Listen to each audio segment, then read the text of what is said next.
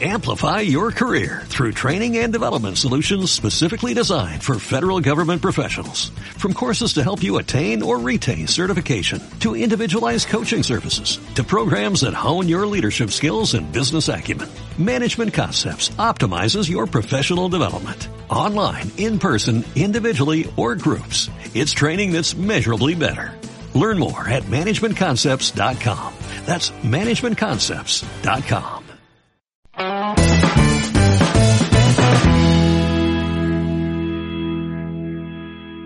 Muy buenas, bienvenidos a un episodio más del podcast Fotografía Stock. Hoy estamos con José Luis y tenemos invitado presencial. ¿Qué tal, José Luis? ¿Cómo estás? Muy buenas, también tenemos Arcadina, Carles, por favor. Esto siempre, ya sabéis todos que en arcadina.com barra fotodinero tenéis un descuentazo en todos los planes para webs de fotógrafos hechas por fotógrafos. Y ahora sí, José Luis, si quieres, dale entrada tú a nuestro invitado. Bueno, hoy tenemos aquí a un, a un fichaje, a- ya estuvo anteriormente por, por el podcast. Y oye, ahora que está tan de moda, cada vez se pone más de moda el vídeo, el vídeo de esto, qué mejor que tener aquí a Daniel Mejía. Hola, Muy muy buenas, buenas, Daniel. a todos. ¿Qué pasó? Bueno, Daniel está, está aquí en mi casa, se ha venido unos días, llegó ayer y va a estar una semanita por aquí. Estamos haciendo stock y, y playa y, bueno, pues, pues vida stockera. Siestas. Se ha venido con las siestas, tío. Pero eso es tribu distinto, ¿no? Eso, eso- eso aquí es, es muy distinto todo. Vale, vale, entonces vale, vale, entonces Bueno. vale. Nada, a Daniel hace tiempo que, que le digo que se pase por el podcast porque su caso es, genial para, dar, también un poco de luz a todos aquellos que dicen, hostias, que micro, que tal, que no avanzo, que tal. Entonces, me gustaría que, nos explique un poco cuáles fueron sus inicios. Daniel, si recordáis la última vez que se pasó, eh, nos contaba que en el confinamiento fue que empezó a tomarse más en serio el tema de- del stock. Él trabaja en una productora audiovisual, tiene muy buen equipo de vídeo, controla un montón, además también es profe en la academia, tenéis varias masterclass de vídeo y del curso de, de vídeo de estoqueros. Y bueno, pues empezó con el stock y ahora que ha pasado casi casi un año, pues está sacando unos muy buenos resultados que, bueno, casi casi cuéntanoslo, cuéntanos, tú. Bueno, eh, comenté antes de nada que empecé más en serio con el tema de la cuarentena por tener más tiempo libre, tuvimos un tiempo de ERTE en la empresa y tal, entonces pude dedicarle mucho más tiempo al stock. Pero como lleva, llevo como un par de años o así. Lo que pasa es que, bueno, lo típico al principio, subí muchas cosas de discos duros, mm, no tomármelo en serio y demás. No, no pagar modelos, todas esas cosas.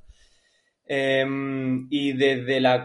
ah, sí, justo después de la cuarentena empezó poco a poco a subir bastante la cifra. Antes de la cuarentena estaba en ciento y pico, 200 euros, una cosa así al mes. Y en octubre, claro, esto te estoy hablando de entre enero y, y marzo, y ya en octubre llegué a los mil dólares al mes. Y ya este año he llegado a los mil euros al mes y ya llevo, bueno, todo el año cobrando menos un mes. Todos los meses supero los mil euros al mes. Eh, eh, esto, perdona, Daniel. Eh, ¿Estás subiendo? ¿Cuántos tienes en tu, perdón, cuánto tienes contenido en, en, tus, en tu banco de imagen? Y, en- o sea, ¿en cuáles estás? ¿Cuánto contenido tienes? Perdón, ¿cuánto, cuánto, cuánto contenido tienes? ¿Y cuánto produce? Vamos, para saber cuántos archivos tienes más o menos y en cuáles estás, en qué agencias. Pues mira, de agencia en todas las micros. Micro, pero vamos, todas. Después tema de macro, nada. Ni Getty, ni Addictive, ninguna. Porque con mi trabajo y demás tampoco es que tenga mucho tiempo como para estar dedicándole también a, a macro. Entonces prefiero centrarme en micro, que además es lo que me está funcionando y no quiero descuidarlo por tener que eh, enviar contenido a macro y eso. Eh, luego, agencias, bueno, las típicas, Shatter, Adobe, FreePic, iStock, son las principales, las que más generan. Luego un montón pequeñitas que generan muy poco.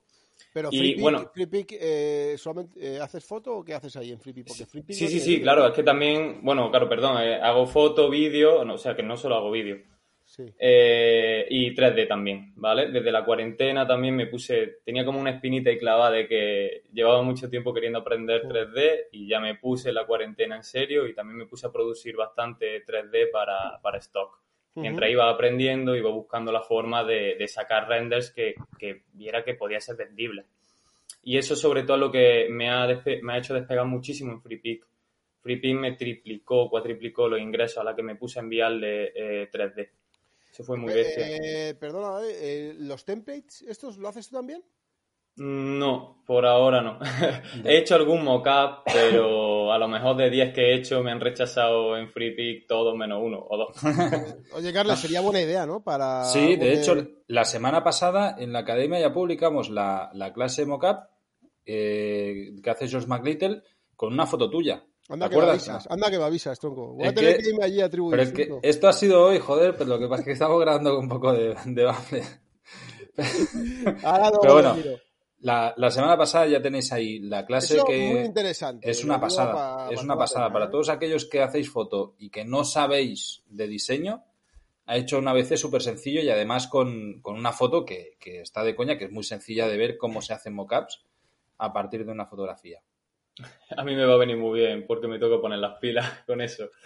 Yo prefiero, sí. yo, yo lo estoy, es una cosa de las que estoy barajando porque, bueno, pues lo que tú acabas de decir, el tema de Free Pick, pues al final en fotos sí, te funciona, cada vez va subiendo poquito a poco, pero va muy despacito porque hmm. eh, en foto, por lo visto, tiene que ser o lo que tú haces, tema de 3D o, o algo así como... Sí, sí. y ya te digo, con cosas muy sencillas, a ver, yo es que alucino porque que me haya generado unos beneficios, una cosa de la cual estaba aprendiendo, estaba empezando, Ajá. ya es una cosa que me parece alucinante. Entonces, con formas muy sencillas, siempre que busques un concepto comercial cuando o dices algo formas, que sea vendible. Dani, cuando dices formas, ¿a qué te refieres? Sí, bueno, porque al principio en 3D lo normal es estar trabajando y modelando con formas geométricas muy básicas. Vale, Por ejemplo, con... un círculo, un rombo, un triángulo. Claro, con... más o menos. Sí, cosas muy, muy básicas. Mira, por ejemplo, una cosa que descubrí que me empezaba a funcionar bien y que lo aprende cualquiera a la semana o, o al poco tiempo de estar eh, aprendiendo 3D eh, son los cilindros estos típicos para stand, stands para productos. ¿Vale? De, para que después el diseñador lo compre y ponga ahí encima como su producto. Y es un JPG, es render sacado. Sí, sí. Y, y, eso en FreePic funciona bastante bien. Y Oye, podrías poner en, la, en, en, el enlace de este podcast, Carles, podrías meter ahí uno. Podemos poner el portfolio, claro. claro. No, un ejemplo de lo que acaba de decir. Ah, también sí, podemos sí. poner una, un... Perfecto, sí, sí. Pero lo que tú más haces normalmente es vídeo, ¿no, Dani? Sí, a, ahora estoy un poco más parado en cuanto a sesiones. De hecho, se lo comentaba antes a Carles que me parece brutal que llevo desde que empezó el año, he hecho como una o dos sesiones solamente y alguna cosilla de 3D y los ingresos siguen para arriba, no, no cae. Es que a veces, de joder, dice, si no tienes mucho tiempo para poder producir, es lo que soy. Yo ahora, por ejemplo, estoy preparando un curso de, unos cursos, uno, principalmente uno de iluminación, y claro, tampoco tengo tanto tiempo para producir, ¿no? Pero siempre puedes sacar, pues, a lo mejor lo típico, pues se te hace de noche, pues, oye, con el ordenador y poder producir algo de ese tipo. Claro, es que brutal. Eh, no sé, Exactamente. Es, es, curioso. Sí, y sin tener que invertir en modelos, sin, no sé, sin tener que buscar modelos, planificar tanto claro. las sesiones como necesitan de vestuario, localizaciones, tal. Al final es muy atractivo lo del 3D. Ya, ya la verdad que mola. Bueno, pero escucha, para todos los de los enfermos del vídeo, digo, que yo sé que hay muchos aquí que nos están escuchando, que, que están siempre pendientes sí. con el vídeo y, y, de hecho ya me han echado la bronca, que es que no sé qué, los videógrafos y tal, ¿sabes? Que sois todos unos flipaetes, ¿sabes? escucha, eh, lo primero, tú usabas Sony, ¿no? Lo primero, ¿no? No, no, no, no, no. Yo como tú, tío, Fuji. Tampoco, Fuji, Fuji, Fuji. Nikon tampoco, Fuji. Vale, escucha, ¿cuál usas? ¿Cuál qué Fuji es? Que no la XT4. Ah, qué guapo. Esa, es una pasada. Yo ayer la estuve viendo y flipas. O sea, además que en vídeo sí. graba en 240 FPS hmm. y claro, con, con, para cámara lenta a cualquier... Con un segundo que grabes bien, ya en tienes... Cuatro, en, en, 4K no? No, no, no, no. Ah, vale. En vale, Full vale. HD. Vale.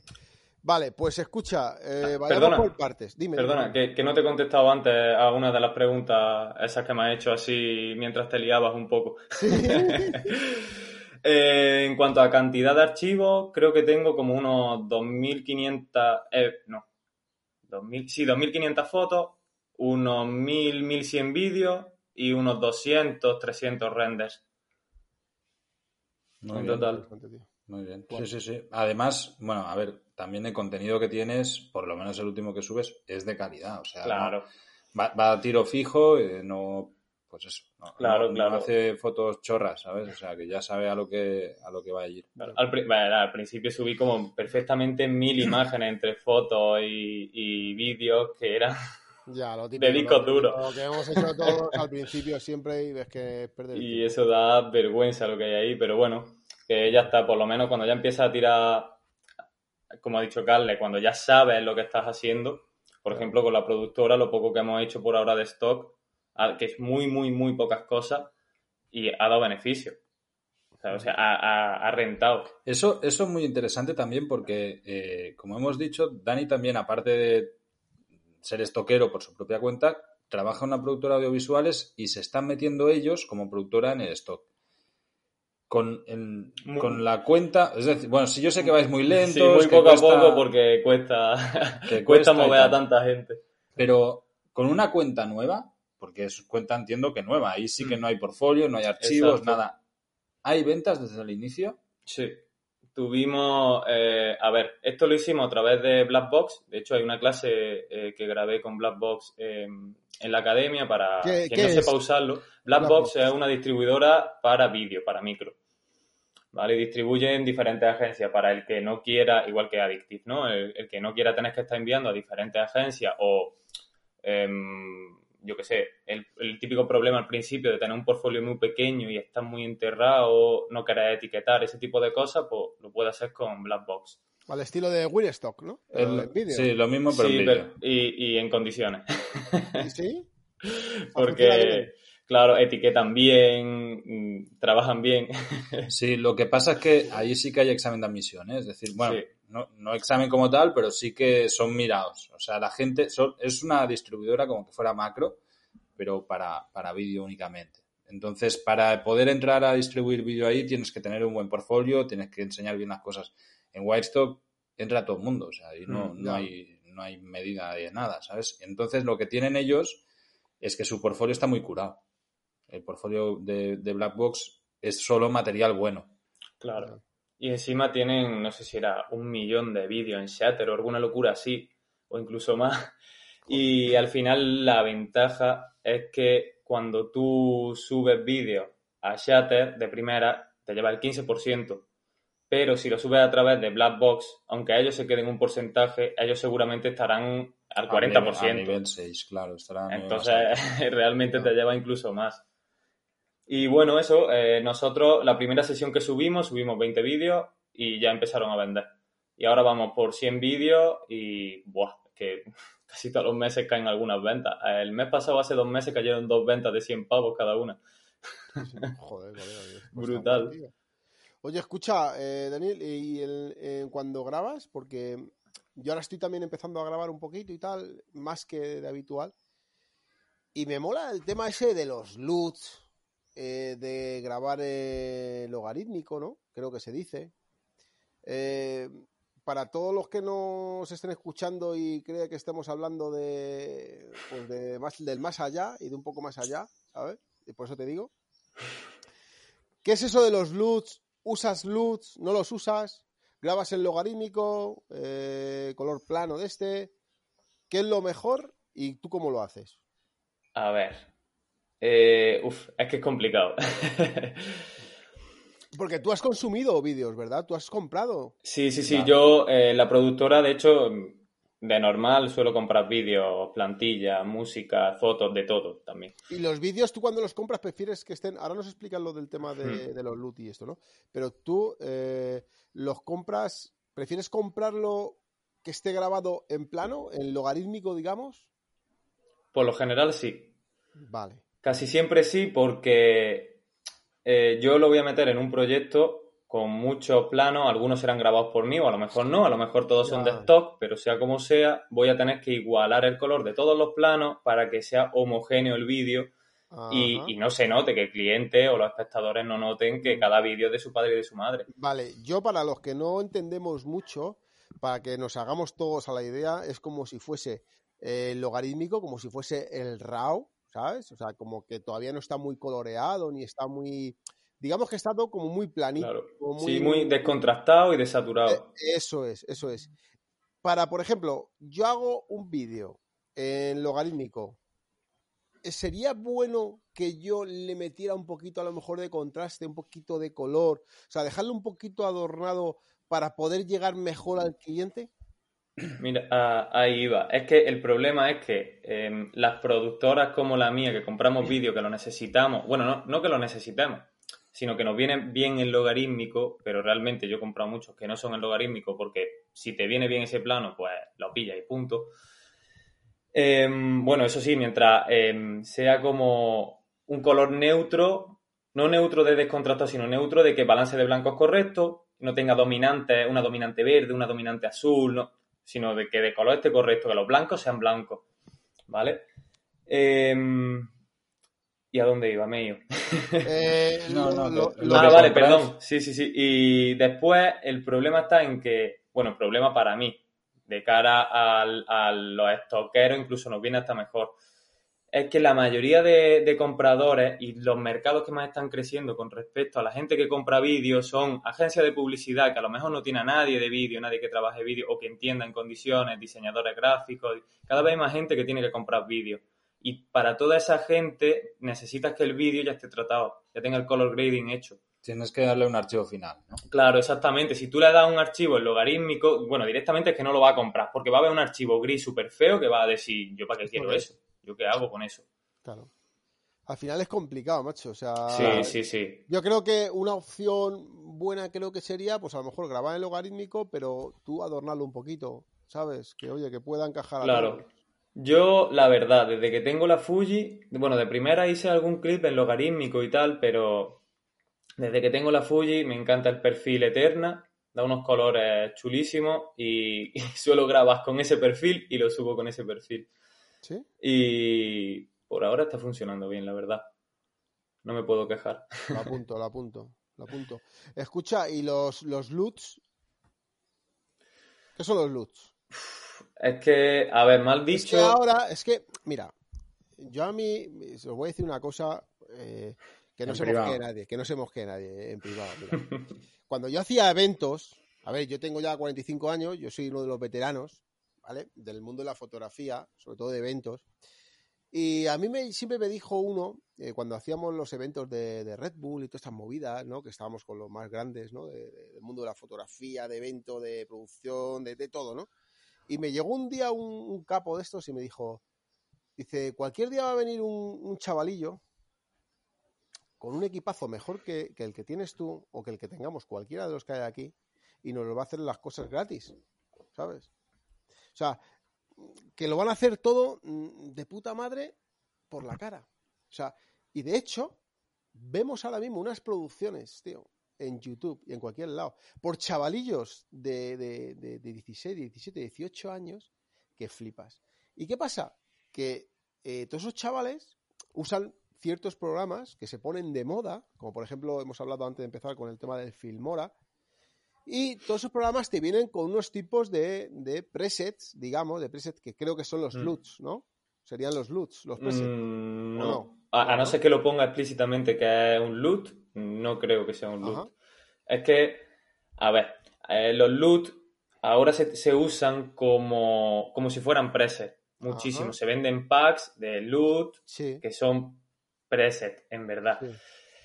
Pero eh, originariamente, en verdad, los loot eran lo que te llevaba, por ejemplo, tú grabas el logarítmico en Sony, ese log 3 pues tú cogías y te descargabas, ya fuera de la página de Sony o de alguien en concreto, el loot correspondiente a llevarte ese clip en logarítmico al Rec 709, por ejemplo, a llevártelo a una gama de colores que sea como un estándar, un estándar en el que tú después lo vas a ver exactamente igual en un ordenador que en un móvil que en una televisión. Pero ahora se ha estandarizado mucho el usar o vender paquetes de estos de loot que son como, como muy similares a los presets de, del Lightroom, por ejemplo. Ya. A eso me refiero. Claro, ahí hay que tener muchísimo cuidado porque los loot, estos que yo te comento, que te lo llevan a un perfil que es como muy genérico, ¿no? Para que todo esté bonito, digamos, entre comillas, eh, eso para stock, vale, correcto, perfecto. Pero cuando tú te coges para stock un look más artístico en el que te va, por ejemplo, el típico Orange Steel, en el que te va a meter en la sombra un tono azul y en la alta luz un tono naranja, tal, ya la has cagado. Ya la has cagado porque ahora llego yo, o, casi cualquiera que tenga que editar un vídeo, ya tiene ciertas dominantes en el vídeo y ya no lo puede, no puede crear un, un vídeo completo homogéneo por culpa de, ese clip. Y esto, Daniel, muy interesante lo que has dicho de que en Sony, por ejemplo, te puedes descargar de la marca los LUTs que te convierten de, pues eso, eh, de ese log, por ejemplo, a, un perfil de color bastante estándar. Hmm. Esto, ¿todas las marcas tienen los descargables de, de LUTs para sus cámaras? ¿Lo pues, sabemos? No lo sé. No lo sé. Yo eh, Nikon no tendrá, o sea, Sony está claro que sí. Sony, a ver, dicho Sony, creo que Sony lo tenía, pero no me acuerdo. Fuji sé que sí, y Fuji tiene varios, tiene bastantes, y para todas sus cámaras. Pero ya el resto de, cámaras... ¿Los de Fuji dónde se puede descargar, dices? Eso. Lo pone, pone, eh, por ejemplo, el, el, logarítmico de Fuji es flog, f-log. Tú pones en Google f-log tu rec 709 tal y como suena, y, te aparece. Vale, para aquellos que no tengan idea, ¿qué es REC 709? Eh, este estándar que comentaba, que, es para que. Eh, para decirle al vídeo que tiene que interpretar, que los colores que le ha dado el logarítmico los tiene que interpretar de tal forma en la que después lo va a reproducir, se supone, de la misma forma en todas las pantallas. Vale, pues lo típico de que tú no veas un Sí, que de una manera una cosa muy diferente en cada una de las pantallas. Vale. Madre mía, chicos, está haciendo aquí un.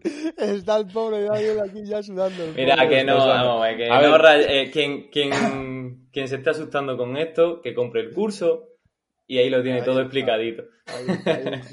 También Daniel, además de estoquero y trabajar en una productora, es profe. Él es profe de un FP, ¿no? De audiovisuales. Sí, la SCAF de Granada, es la escuela eh, privada allí de, audiovisuales.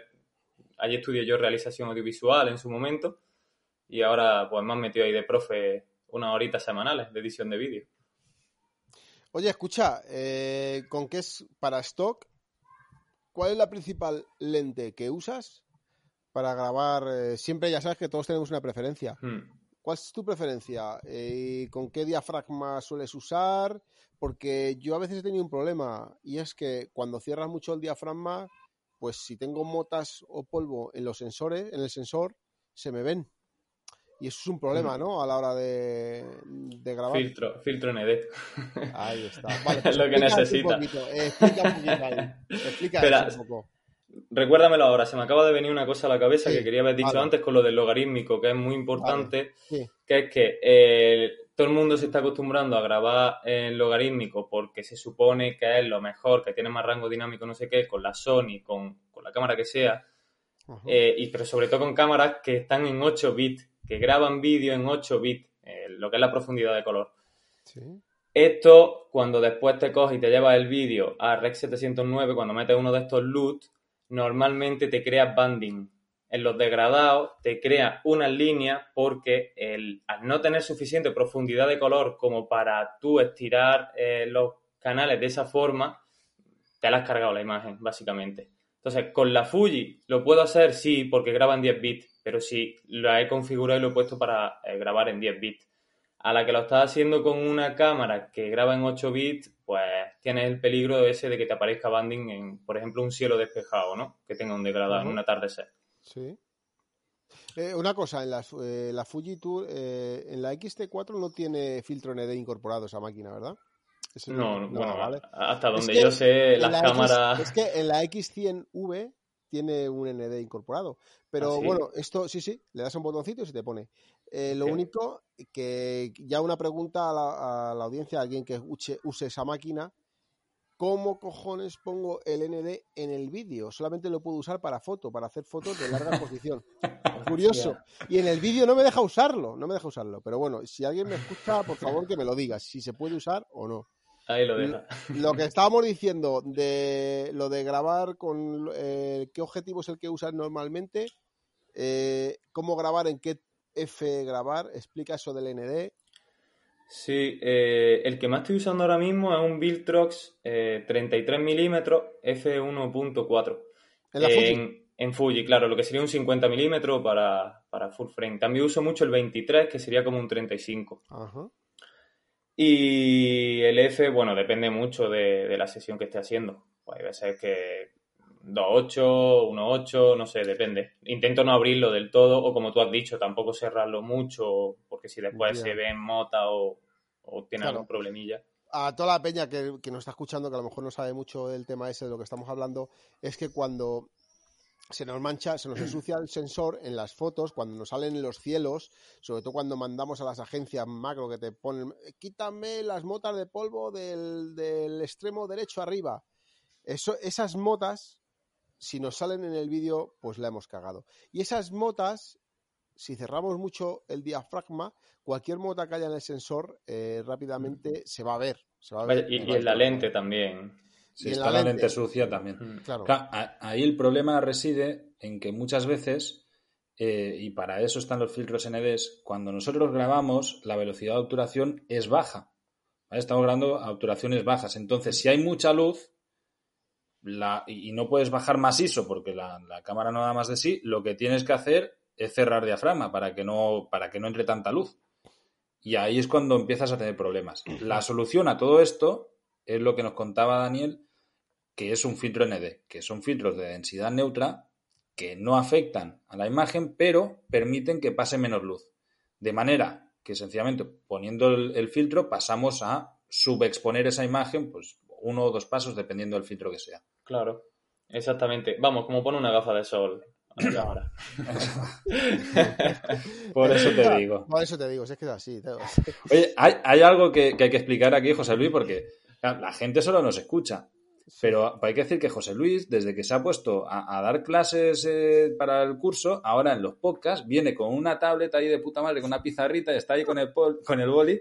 Y claro, esto de golpe es un podcast serio, ¿sabes? Porque Esto- esto es se una prepara pijería. las cosas. Esto es una pijería porque como me he comprado el nuevo iPad, el iPad o sea, con el lápiz, el pencil, El- este, el- la el verdad, pen. pues hay que darle, hay que darle. Claro, pero, pero es de puta madre. O sea, a mí me encanta porque tengo la imagen de José Luis bien apalancado, como siempre, pero tomando notas, haciendo preguntas interesantes. Es de puta No, madre, eh, tío. no, yo soy un tío serio. Muy pro, Yo soy eh. un tío serio, no soy catalán, pero soy serio, ¿eh? Eres serísimo, tío. Bueno, o sea, lo llego a saber y te regalo yo este iPad, pero hace tiempo. qué cabrón, qué cabrón. Escucha, escucha, Daniel, escucha. Lo de eh, he visto que cuando tú pongas, cuando tú pones el log, en logarítmico, en la Fuji, pum, directamente se te pone en el ISO a 640. Eh, y creo, y mm. creo que En la Sony 800. en la 800 y la Sony, la Alpha, la S, la S, a partir de mil y pico o seis mil y pico. En la A7S2 se pone en 1200. Eso ¿Y es, por- por qué es ¿Por eso? qué es eso? Eso, hasta donde tengo entendido, es que el- es el ISO nominal de la cámara. Entonces, la cámara se pone en su ISO, ISO, ISO nativo. Si no, ahora me he liado. Uno de los dos, algo así se llama. Pero no sé, a mí me choca mucho eso, tío.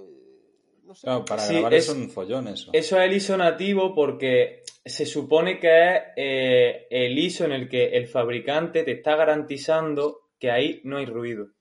¿Vale? En las cámaras de cine, por ejemplo, es 800. Las cámaras de fotos suele ser 100, pero las cámaras más modernas ya lo, lo vienen subiendo. Vale, y si yo en logarítmico meto a 640 y en color normal bajo a 100 ISO, porque con, lo- con, lo- con- con logarítmico por defecto te deja 640 y no Hmm. puedes bajar de ahí. Si yo grabo vídeo en un formato normal, o sea, con colores normales vívidos, eh, y bajo a 100, ¿qué pasa? También, perdón, acabo de caer que en el, en el caso de Fuji, si no me equivoco, es porque te, te lo intenta hacer como así en, en- Oh, ¿Cómo se llama? Para tener más, un mayor al- alto rango dinámico. Sí. Y lo que te hace es que no, no lo comprendo muy bien, me lo han explicado a mí, entonces te lo estoy explicando, lo reexplicado. Eh, como algo así de que te mete ese ISO para que, eh, como hacer una triple exposición, ¿no? Cuando tú quieres tener un HDR. Para tener, Una cosa así, para- pero para en vídeo, en directo. Para captar más. Un para- de estos, ¿no? Que le llaman, ¿no? No, para pillar más información de la sombra, básicamente. Bueno, Claro. para tener más rango dinámico. Claro. Sí. Y luego, José Luis te había hecho una pregunta que era súper interesante, tío, y, y- y nos Ah. hemos saltado. ¿Cuál? No me acuerdo. Vale. Bueno, pues hablemos de comisiones. Vamos a hablar de comisiones. ¿Ya lo tienes apuntado a la tablet? Claro, lo tengo aquí. Mira, mira qué locura, chico. Hostia, tiene que mandarnos esta foto, la vamos a subir de- en la portada. A ver, a ver, a ver, las comisiones. Eh, Lo suculento. iStock bueno. o Shatter. eh, ¿cómo se- eh, Shatter sabemos lo que pasó, ¿no? Con el tema de las comisiones y tal. Hmm. Antes molaba, molaba, vendías un vídeo, qué guay, qué guay. Pero es que ahora yo estoy vendiendo algunos vídeos por cen- cen- centavos. Sí, ¿sabes? sí, no, y da igual el nivel que esté. O sea, yo estoy en el nivel 3. 3 cuando pasas de los 100 vídeos vendidos, creo. Sí. Eh, o era de los 50, no me acuerdo. Bueno, nivel 3, que es 25% la, la comisión y no el 15%. Sí. Y aún así, yo sigo teniendo ventas de 80 céntimos, Yo de estoy 2 igual. dólares, 4 dólares. Adobe, de momento, el que mejor tiene comisiones es Adobe. ¿tú Uh? ¿O no? A, ver, me da un poco de miedo porque ya por primera vez en Adobe he visto una venta de 14 euros. Nunca había visto una tan baja. Supongo que alguna oferta que pondrían o alguna cosa así, porque yo no he visto en la página como tal bajada de precio. Yo también he visto algunas de esas de 14 pavos, pero hasta hace, poco he recibido algunas de 28. O sea, sí, Sí, la- las típicas de 28, claro. No, mo- mola mucho, es que la mayoría son 28 y hay algunas de 70, 78, una cosa así. Eh. ¿Son los mejores, las mejores comisiones son las de Adobe? Sí, sí, de media con diferencia, pero no es donde más ventas, al final donde más ventas caen, iStock tal vez, iStock la primera y Shatter la segunda. Y en cuanto a ingresos en mi caso, en vídeo, te diría que Shatter es la primera. Oye, Carles, una cosa, yo podría estar en iStock, tío, si- siendo de Sí. Eh, ¿Y cómo te Claro. Sí. Pe- preséntate el examen haciendo fotos de flores y cacas de perro Ah, y te, vale. te aceptas a, a, a esto, ¿sabes? Vale, vale, vale, vale. Bueno, escucha, ¿y lo- las comisiones en Pon5 también estás? Eh, sí, pero Pon5... Yo sé que ahí se pone, no tienes la opción de poder... Pon ese precio, sí. ¿El precio? Pon, pon Sí, ese sí. precio y te dan el 50%. Eso, eh, 40. El, ah, es Sí, verdad, en, 40, cuanto, en cuanto a porcentaje son los que más dan, con mucha diferencia. Pero, claro, la cosa está en que yo vendo actualmente lo mismo que hace un año. No ha sido subiendo el portfolio. de- O sea, cuando ganaba 200, sí, 200 al mes, vendía lo mismo que estoy vendiendo ahora, que gano 1000 al mes. No, y has, no, no has ha subido todo el portfolio. Sí, sí, sí, sí, a- todo, a todo, todo. ¿no? Tengo 1000, es donde más vídeos tengo aceptados, tendré 1100 y pico o 1200, una cosa así. Es que Pon5... eh, Y me caen a lo mejor tres ventas al mes. Es increíble, es muy poco. ¿Cuántas ventas más o menos tienes en Shatter mensualmente?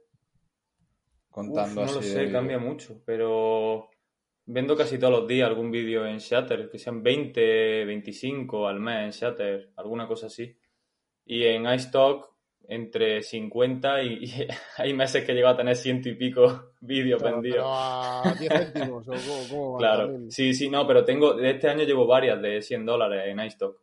Ujú. De comisión. De comisión, Eso de es que comisión. alguien ha pagado 500 pavos. Exactamente. Brutal. O- Oye, escucha, ¿y eh, normalmente cuando grabas, siempre grabas en 4K o a 1080 o cómo grabas? Hombre, intento grabar siempre en 4K, a no ser que, como decíamos antes, que lo haga en, en, Para cámara lenta, ¿no? en cámara lenta. Por lo normal en 4K. Además, con la Fuji, como se puede grabar hasta 60 FPS en 4K, también puedo hacer algunas cámaras lentas en 4K. Ah, vale, ¿y yo puedo exportar el vídeo de 4K a 1080? Claro. Sí, O sea, sí, yo- sí. ¿Y luego lo podría pasar a cámara lenta? No, porque claro, eso es a la hora de grabar. los- o sea, tú, No, la lío, una, lío, cosa es la resolución, que es 4K o 1080. Es que yo he oído hablar, yo he oído hablar por ahí, no, pero me lo paso a 1080 y hago un cámara lenta. Eh, pero claro, en la cámara, antes de darle a grabar. No, o sea, bueno, pero cuando ¿No tú... grabaste en 4K entonces? Sí, pero no, pero tú cuando has grabado, si has grabado en 4K, eh, eso ya está. O sea, está a 60 FPS en, este- en el caso de Sí, Fuji claro. o, a, o a 24 en el caso de, de Sony. Sí. Y de ahí ya no hay cojones a sacar más FPS. Claro. O sea, ahí lo que sí puedes hacer es exportar a menos resolución. Y irte, exportarlo en HD Claro. porque te interese para algo, pero, pero lo que es el FPS, que son los frames por segundo, siempre van a ser los mismos. Exacto. Entonces, ahí no tienes como sacar un cámara lenta más que el que, el que puedes hacer con 24 FPS. Que, Claro. que, que no. Que no. Porque vale. si no vaya tirones. Vale, pues no tengo más dudas, Daniel. Venga, pues ya está. Bueno. ¿y a ti qué? ¿Cómo te van los vídeos? ¿Se Yo te venden o no? Sí, sí se venden. La- es curioso. A mí me mola Adobe. Yo es que en Adobe me va muy bien. Ahora mismo de micro el que mejor me funciona es Adobe, ¿sabes?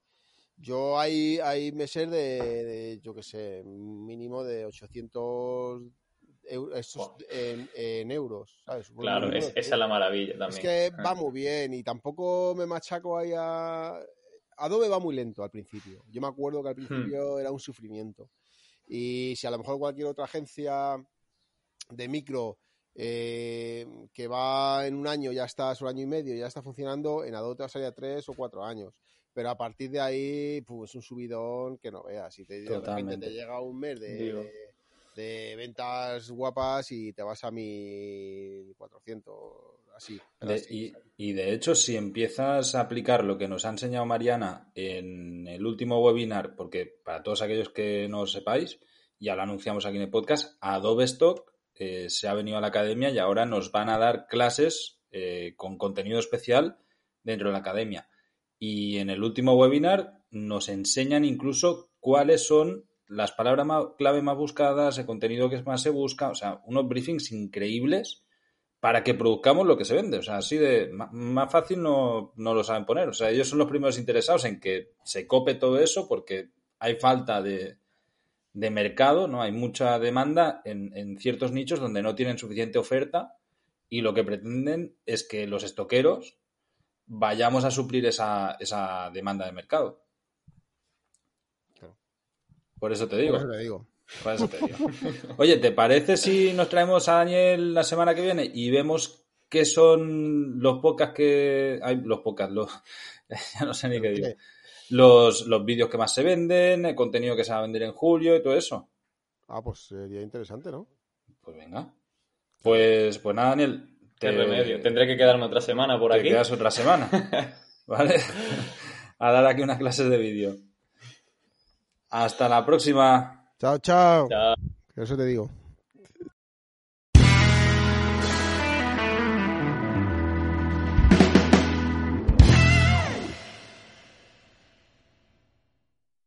Amplify your career through training and development solutions specifically designed for federal government professionals. From courses to help you attain or retain certification, to individualized coaching services, to programs that hone your leadership skills and business acumen, Management Concepts optimizes your professional development. Online, in person, individually, or groups. It's training that's measurably better. Learn more at managementconcepts.com. That's managementconcepts.com.